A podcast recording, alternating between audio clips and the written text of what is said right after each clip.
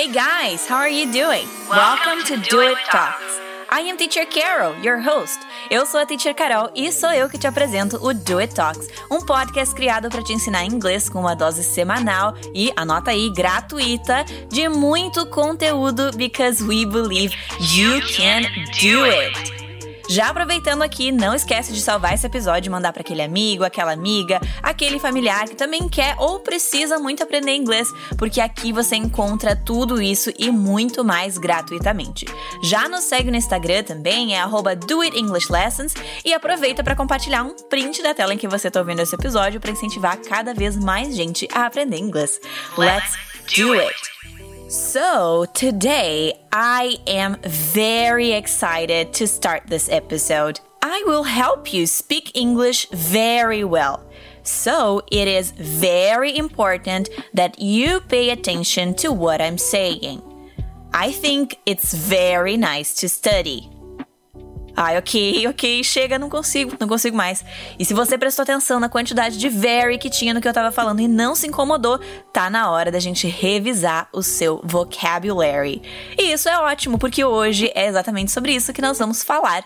Nós precisamos parar de utilizar very para tudo. É claro que nós não precisamos abolir também esse adverb do nosso vocabulário, mas o inglês é uma língua tão mágica, tão linda, que hoje eu vim te trazer palavras que podem enriquecer o seu vocabulário e te fazer falar como um nativo de fato. Então, presta atenção nos diálogos que eu vou trazer e nas substituições que nós podemos fazer utilizando expressões e palavras diversas no lugar de very. Já adianto que esse episódio de hoje vai ser um pouquinho mais curto do que o de semana passada, afinal foram 30 minutos, mais de 30 minutos na verdade, conversando com a Jenny do Jenny in USA, falando um pouquinho sobre a vida de au pair, a vida de imigrante nos Estados Unidos. Então, se você tem curiosidade sobre esse assunto, não esquece de olhar ou de ouvir, na verdade, esse episódio também. Well, now we can start. Presta atenção nas seguintes frases. Wow, look at this tree.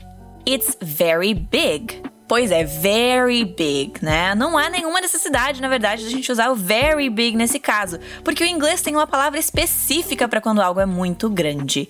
Nós poderíamos facilmente substituir essa frase por it's huge. Repeat after me. Huge. Ou até mesmo enormous, que significa enorme. Enormous. Vamos ver como ficaria esse diálogo se a gente substituísse essas palavras? Wow, look at this tree.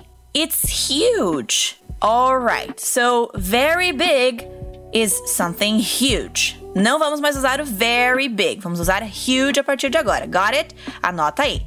Mas let's change the dialogue porque a gente tá apenas começando, tem muita coisa ainda pra gente ver. That girl is so pretty.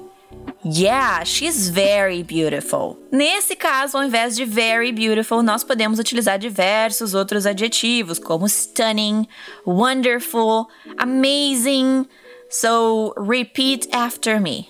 Stunning. Wonderful. Amazing. Stunning, na verdade, seria quando alguém tá muito, muito, muito lindo, tá estonteante, né? Wonderful, maravilhosa, amazing, incrível também. So, let's change the words. That girl is so pretty. Yeah, she's stunning.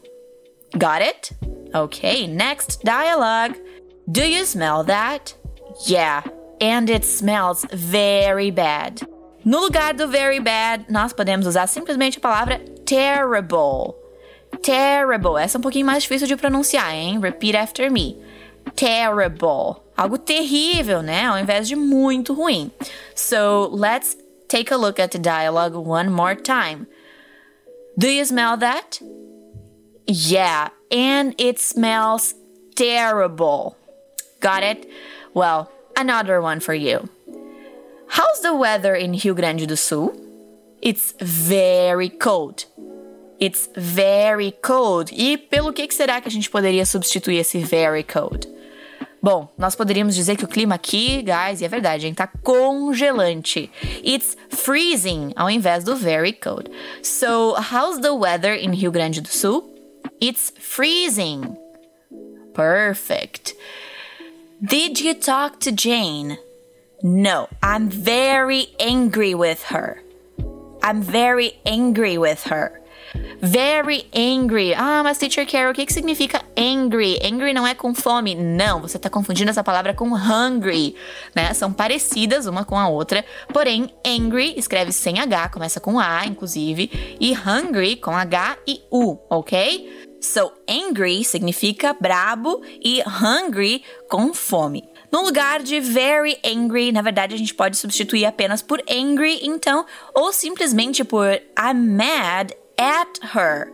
I'm mad at her. Estou brabo com ela, né? Eu estou braba com ela, então. Right? I have an idea. And I know you, so I know it's a very clever one.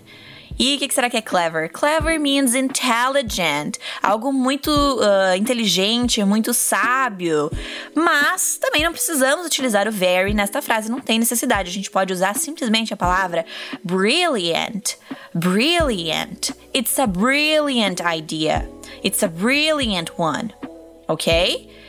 And how about very tired? E sobre quando alguém está very tired? Essa daqui é para quem assistiu The Dead Poets Society, a Sociedade dos Poetas Mortos também, inclusive ótimo filme com Robin Williams, recomendo. E em uma parte do filme, ele comenta justamente sobre o uso do very. Até porque, como eu falei no início desse episódio, o inglês é uma língua tão rica que a gente pode utilizar várias palavras diferentes ao invés de ficar usando very para tudo. Até porque quem usa muito very está demonstrando que não sabe outras palavras para substituir elas. Então a gente precisa se ligar nisso, alright? So, a man is not very tired. He is exhausted. A gente pode substituir simplesmente very tired então por exhausted, alright?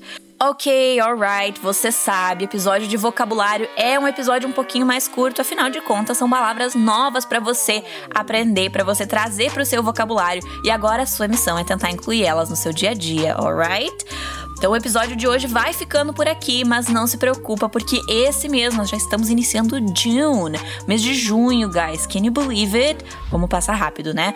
Mas não se preocupa porque esse mês tem muito episódio bacana te esperando e é claro que você não pode deixar de nos acompanhar também nas nossas redes sociais. Instagram, TikTok, né? Ou in English accent, Instagram, TikTok, sempre at Do It English Lessons, arroba Do It English Lessons. Não esquece de nos acompanhar por lá então, mas por hoje nós vamos ficando por aqui.